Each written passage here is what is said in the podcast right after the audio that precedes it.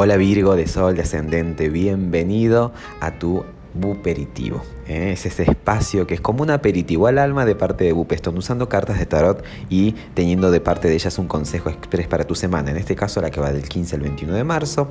Y mira qué bonita carta que me salió, que es el sol, una semana para brillar. Parece que vas a tener vitalidad, energía, enfoque, alegría, o por lo menos muchos momentos de alegría. El sol es todo, ¿eh? es poder ser uno mismo, poder brillar desde la propia luz, desde la propia identidad.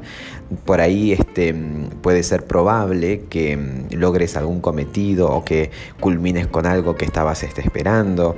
El sol viene después de la luna. Entonces, a lo mejor algo con lo que vacilabas, con lo que dudabas, con lo que estabas ahí como que no sabías si podía o cuándo iba, iba a resolverse. Bueno, el sol es como que ahí está, se asomó el sol. Después de la más densa oscuridad vino la respuesta, vino la, no sé, la resolución. Ya sabrás cuando pase esta semana. Ojalá que, pueda tener alguna noticia de lo que ocurrió.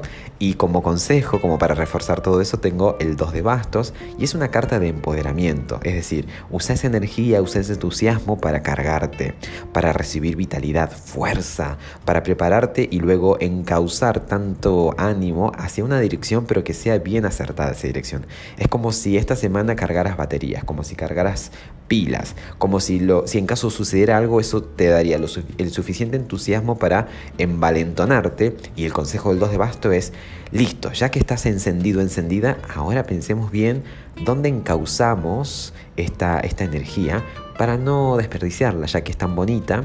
Entonces es eso. Eh, mientras que te vas, ¿no? Vas agradeciendo y vas disfrutando, que vayas viendo a ver qué puedes hacer con tanto, ¿no? Qué puedes crear, que, que busques de alguna manera, si en caso es que te recuperas de algo, bueno, ahora la idea y la propuesta es que administres sabiamente tus decisiones, hacia dónde dirigís tu energía, ¿eh? que todo esto te sirva para, en todo caso, mantenerte siempre en el carril, en el eje, y no polarizarte y no caer en extremos de manera que te vacíes o que pierdas.